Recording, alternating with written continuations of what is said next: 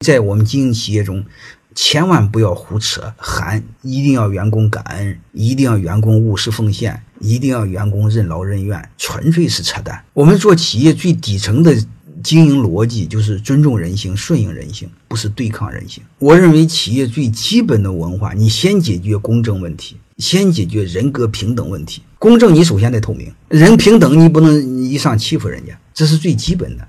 然后就像我说的，顺便再解决一个同富贵共患难。你看，真正优秀的企业没有讲这玩意儿，还有很多企业追求双赢，那纯粹是废话。那商业本来就要追求双赢，那不要说一些大家都知道的废话，包括讲孝道、忠孝，哪有啊？纯粹是扯淡。